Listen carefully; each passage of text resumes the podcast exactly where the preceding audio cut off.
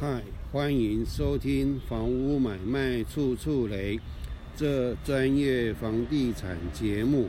我是林立忠，今天要讲解的是引起华固新天地买卖消费纠纷的法律背景。民国八十四年，我在一家专业的地震事事务所上班，有一天被派任一个。大华建设在台北市大同区大龙街的一个已成交预售屋房买卖案件，也已经过户给买主，但事后经过买卖双方合意解除买卖契约，买卖双方就必须互相回复原状。卖方大华建设要将买卖价金返还给买主，而买主必须要将房屋及土地所有权办理回复所有权移转登记返还给卖方大华建设，但不幸的是，卡在台北市某地震事务所无法办理。当时。全国也有许多类似案件卡在全国各地地震事务所，无法移转。原因是《公寓大厦管理条例》在中华民国八十四年六月二十八日公布施行，其中《公寓大厦管理条例》第四条第二项规定。专有部分不得与其所属建筑物共有部分之应有部分及其基地所有权或地上权之应有部分分离而为移转或设定负担。而我所办理的这个登记案件，卖方大华建设这个合建案。属于合建分售的案件，出钱新建的是大华建设，出地的不是大华建设，而是另外有其他地主。因此，买主当初买的预售屋是有两个买卖契约，一个是建物所有权买卖契约。收建物买卖价钱的是大华建设，另一个是土地所有权买卖契约，是另外其他地主收土地买卖价钱，而过户时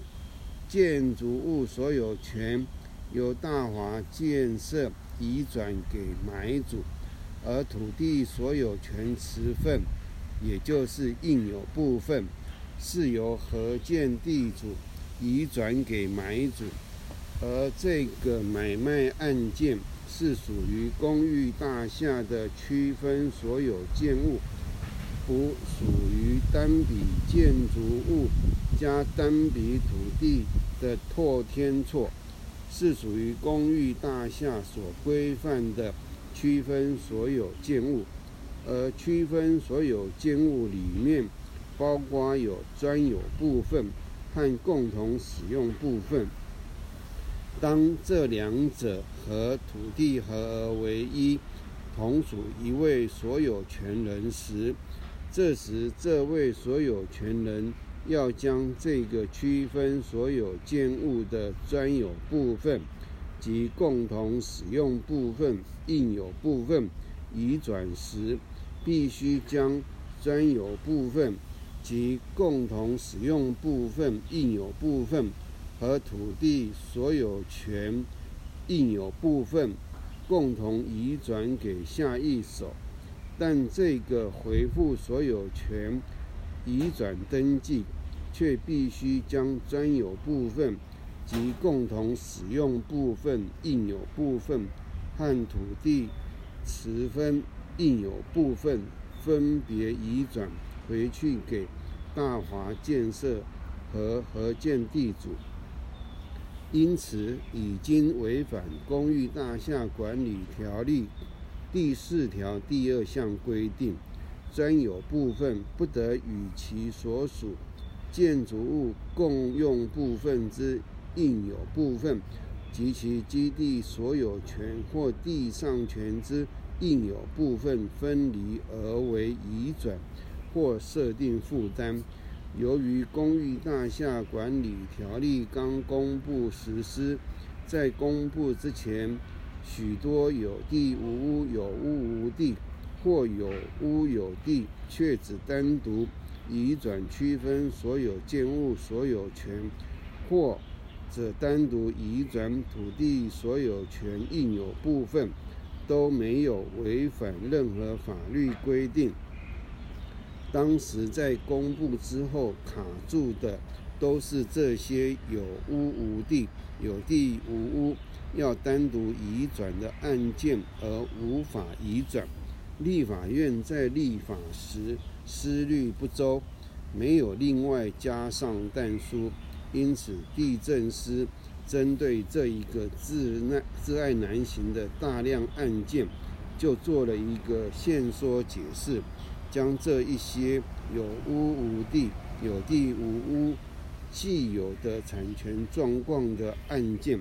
排除适用《公寓大厦管理条例》第四条第二项，不溯及既往。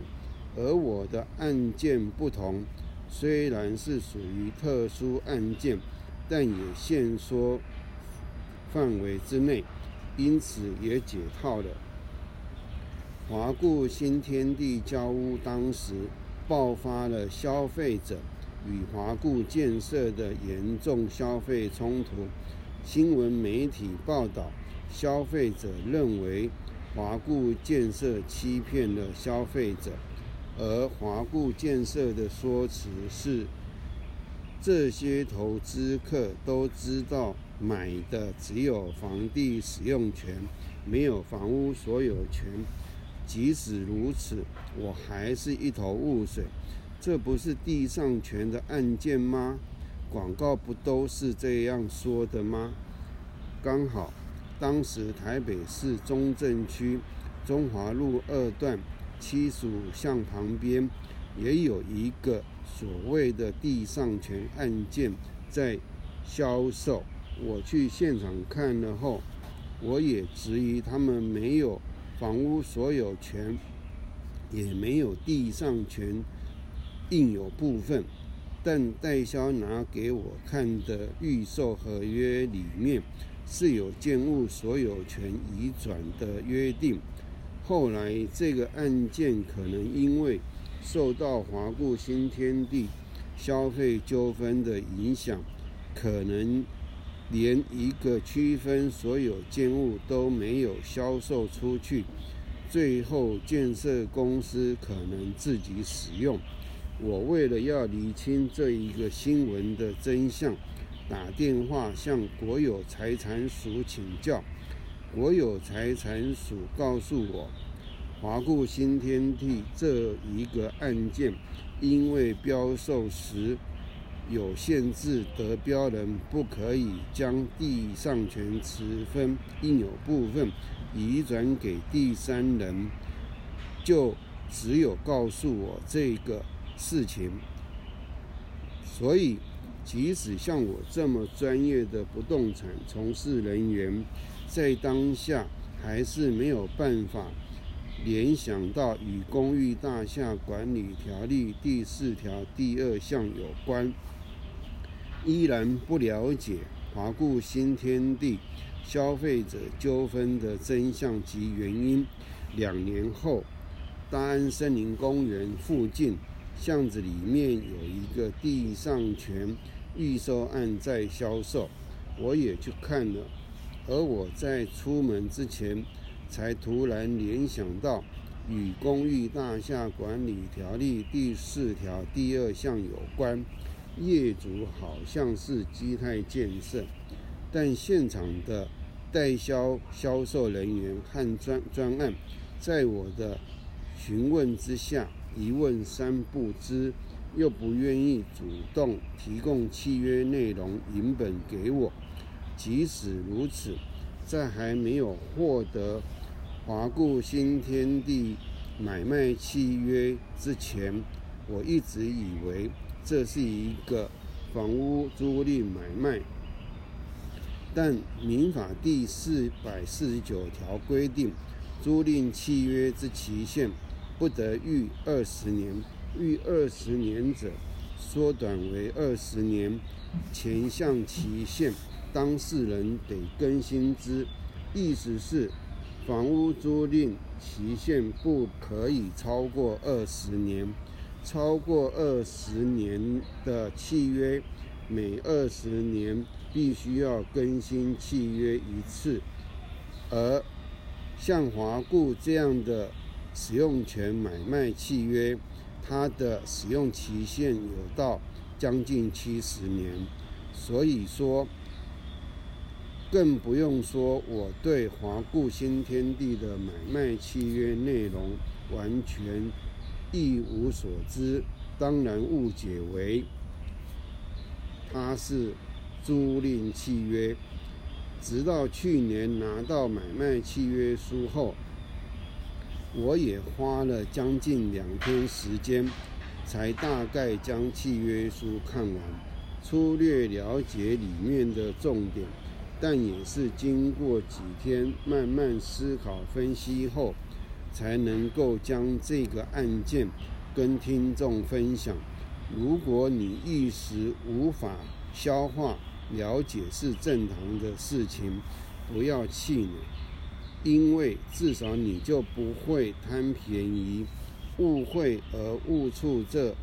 买卖地雷。因为买卖契约的名称。已经很清楚表达了，这买卖标的就是使用权。华固建设没有骗你。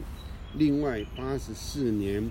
我在地震室事务所上班时，所有的房地买卖公契的公证契约，原本只要写房屋买卖就可以了。后来法院公证处的年轻公证人。要求地震是一定要填上买卖标的是房屋所有权买卖，不得没写所有权。我当时不知所以，还以为年轻公证人这个要求是脱裤子放屁，多此一举。另外，我在九十七年在台北市万华区的青年公园对面。开中介公司，因此而了解附近的许多国宅，例如南机场国宅，原本都只有房屋所有权，政府没有将土地所有权卖给买主。几十年后，这些屋主竟然要求政府将土地所有权卖给他们屋主。政府在民意的压力下，也只好顺从这些屋主的要求，而这些国宅原本也没有登记共同使用部分面积，包括楼梯面积也没有登记，是真正的零公社。最后不是补登记共同使用部分面积平数。就是发给共同使用部分面积有几平的证明。如果原本南机场国宅只有建物所有权，而没有土地所有权，或许可能就不会像现在一样面临棘手的都根难题。这可能也是会有类似华固新天地这种买卖契约的。产品问世的缘故，那有没有真正的地上权案件呢？答案是有的。有一个案件在台北市中正区南昌路二段附近巷子里面，有一个已经新建完工好几年、登记完毕、所有建物有建物所有权状。及地上权他项权利权状，我亲眼看到地上权权状影本。民法第七百六十五条规定，所有人于法令限制之范围内，得自由使用收益，处分其所有物，并排除他人之干涉。民法第七百七十三条规定，土地所有权除法令有限制外，于其行使有利益之范围内，及于土地之上下，如他人之干涉，无碍其所有权之行使者，不得排除之。民法第八百三十二条规定，称普通地上权者。为以在他人土地之上下有建筑物或有其他工作物为目的而使用其土地之权，地上权是从土地所有权权利内容所衍生出来的他项权利，是有约定使用期限的。地上权设定必须要到地政事务所。办理地上权登记，地政事务所会发给地上权人一张地上权他项权利书状。华固新天地这一个案件的土地所有权人是中华民国政府，管理机关是财政部国有财产署，地上权人是华固建设。建物所有权人是华固建设，土地所有权人在标售时，契约里就约定，地上权人不得将地上权应有部分移转给地上人。既然地上权应有部分无法移转给消费者，房屋所有权人华固建设。依《公寓大厦管理条例》第四条第二项的规定，自然无法单独将区分所有建物的专有部分及共同使用部分所有权移转给消费者。这时，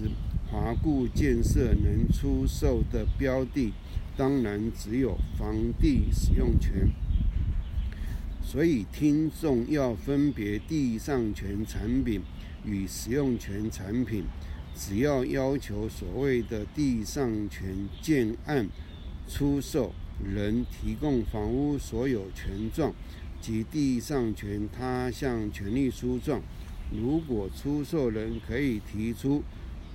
地政事务所所发出的权状，那就是真正的地上权案件。如果提不出来，那就是使用权的产品。目前有许多律师对所有权应有部分或地上权应有部分移转，并不是了解的那么清楚。有时候，有的律师会将地上权应有部分移转说成地上权分割。台湾的一些房地产谈话性节目的一些所谓专家，在没有完全了解地上权背景的时候，往往会将华固新天地及台北候车站金站这种使用权的产品说成是地上权案件，这已经严重误导消费者听众。我留言纠正他们，他们甚至还会对我反呛回来。因此，听众能不碰所谓的地上权产品，就不要碰，